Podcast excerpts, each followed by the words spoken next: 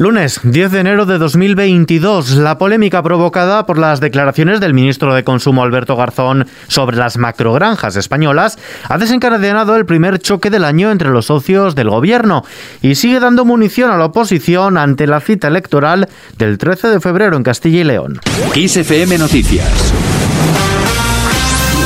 con Ismael Arranz. El presidente del gobierno, Pedro Sánchez, ha defendido la calidad de la carne que se produce en España y ha lamentado la polémica generada por las declaraciones del ministro de Consumo, Alberto Garzón, que criticó la ganadería intensiva, pero ha evitado pronunciarse sobre su cese. Desde Podemos, su coportavoz estatal, Pablo Fernández, ha tildado de decepcionante y preocupante que el jefe del Ejecutivo de Pablo a los bulos de la derecha para atacar al ministro Garzón en contraposición con la extraordinaria lealtad, dice, que han mostrado cada vez que el Ejecutivo de coalición ha sufrido ataques. Mascauta, la vicepresidenta segunda del Gobierno, Yolanda Díaz, se ha referido a las afirmaciones que ha hecho el jefe del Ejecutivo, Pedro Sánchez, sobre la polémica de las macrogranjas, al pedir que sea cuidadoso con la coalición de Gobierno y con las palabras. Escuchamos a la ministra de Trabajo defendemos y apostamos el Gobierno de España por una ganadería eh, extensiva y sostenible. Y esto nos obliga a todo el Gobierno en su conjunto. Desde la oposición, el Partido Popular ha reunido a sus consejeros de Agricultura para coordinar su ofensiva contra Garzón con mociones en toda España. En lo que trabaja el Gobierno es en un nuevo plan para abordar el coronavirus. Pedro Sánchez asegura que el Ejecutivo lleva semanas trabajando en un plan para abordar la evolución del coronavirus como la de la gripe común, abandonando así, por ejemplo, el control exhaustivo de casos. Además, Sánchez estaría intentando abrir este debate a nivel europeo. El Ejecutivo, después de solventar el problema con la oferta de los test de antígenos, trabaja ahora en el control y la regulación de sus precios. Así lo aseguraba esta mañana el propio Pedro Sánchez en una entrevista en la cadena SER. El debate que teníamos eh, antes o durante estas Navidades ha sido sobre todo la oferta de esos test, es decir, existía un cuello de botella, había un aumento exponencial de la demanda de los test de antígeno, pero no eh, así de la, de la oferta de los mismos. Bueno, este tema ya ha sido resuelto y ahora efectivamente nos meteremos también con el control eh, de los precios de los test de antígeno. Noticia esta que aplauden los farmacéuticos. El Consejo General de Colegios de Farmacéuticos se ha mostrado a favor de la regulación del precio de los test de autodiagnóstico de antígenos, con la que se acabará con los aumentos excesivos del coste y las tensiones en el mercado de los que estos profesionales también han sido víctimas. En este contexto de lucha contra la pandemia, la Agencia Europea del Medicamento ha comenzado a estudiar la posibilidad de otorgar una licencia europea a la pastilla Paxlovid, desarrollada por la farmacéutica Pfizer como tratamiento para pacientes mayores de 12 años con COVID-19 de leve a moderado. Con respecto a la vacunación, uno de cada tres niños ha vuelto hoy al colegio vacunado contra la COVID. Casi el 35% de los niños de entre 5 y 11 años tienen ya al menos una dosis de esta vacuna, según los últimos datos facilitados por el Ministerio de Sanidad en la jornada de vuelta a las aulas tras las vacaciones navideñas que han llegado a su fin.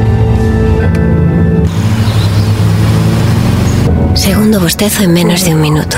Salta el control de fatiga y te dice...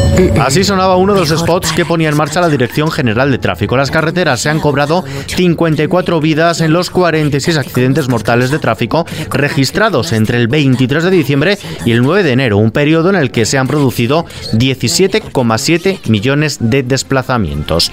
En la arena política, el secretario general del Partido Popular, Teodoro García Egea, ha arropado este lunes a la presidenta de la Comunidad de Madrid, Isabel Díaz Ayuso, escenificando de este modo una imagen de unidad después de meses de desencuentros por la crisis interna del Partido Popular de Madrid. La propia presidenta madrileña asume estos desencuentros. Sobre la relación que tenemos en el Partido Popular, es cierto que, hombre, hemos estado el último trimestre dando algunos titulares, pero lo cierto es que es de total normalidad. Yo agradezco muchísimo tener aquí con, con Alfonso y conmigo a toda la dirección nacional y a tantos representantes del partido. Sin embargo, sigue sin fecha el Congreso Regional Madrileño que Ayuso ha pedido celebrar cuanto antes, pero que Génova rechaza, alegando que hay que cumplir los plazos marcados por la Junta Directiva Nacional. Tengo una profunda ilusión por estar al frente del mismo y por eso cuando se convoque, me presentaré.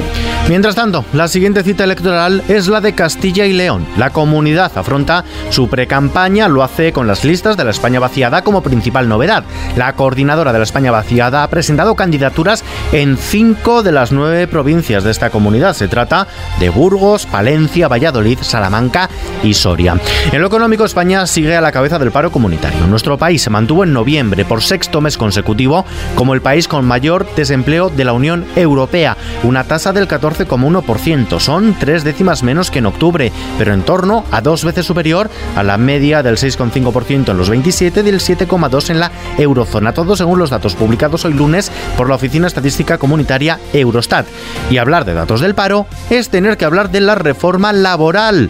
Sánchez pide pedagogía Así se lo ha transmitido el propio presidente del gobierno a la facción socialista de su ejecutivo y al propio Partido Socialista de cara a conseguir que los grupos parlamentarios apoyen la reforma laboral pactada con patronal y sindicatos. Confían en atraer el voto de sus socios parlamentarios. Esquerra ya ha dicho que es insuficiente. En cuanto al precio de la luz, sube un día más. El precio de la electricidad en el mercado mayorista subirá mañana martes un 2,7% para situarse en los 223,16 euros el megavatio hora. Se trata del valor más alto en lo que va de año, en lo que llevamos de 2022. Por franjas horarias, mañana martes el precio más elevado será entre las 8 de la tarde y las 9 de la noche, el precio más bajo de madrugada entre las 3 y las 4. En la bolsa, el IBEX 35 ha perdido el 0,51% este lunes se encadena de este modo una racha de cuatro sesiones consecutivas a la baja sin conseguir remontar el sobresalto que causaron las actas de la Reserva Federal de Estados Unidos la semana pasada entre los inversores que temen ahora una política monetaria más restrictiva. El selectivo español se despide esta mañana desde los 7.706 puntos. Y seguro que recordáis esta sintonía.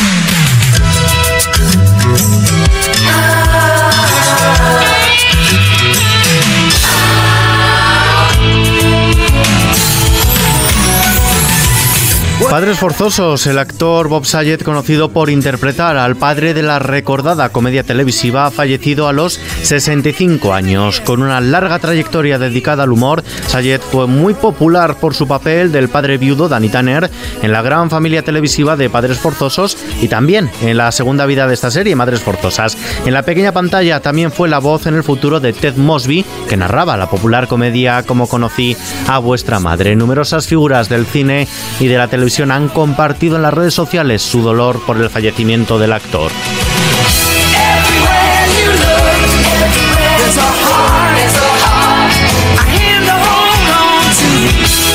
Hasta aquí este resumen a las noticias más destacadas de este lunes 10 de enero de 2022. La información continúa como siempre puntual en los boletines horarios de XFM. Hasta mañana.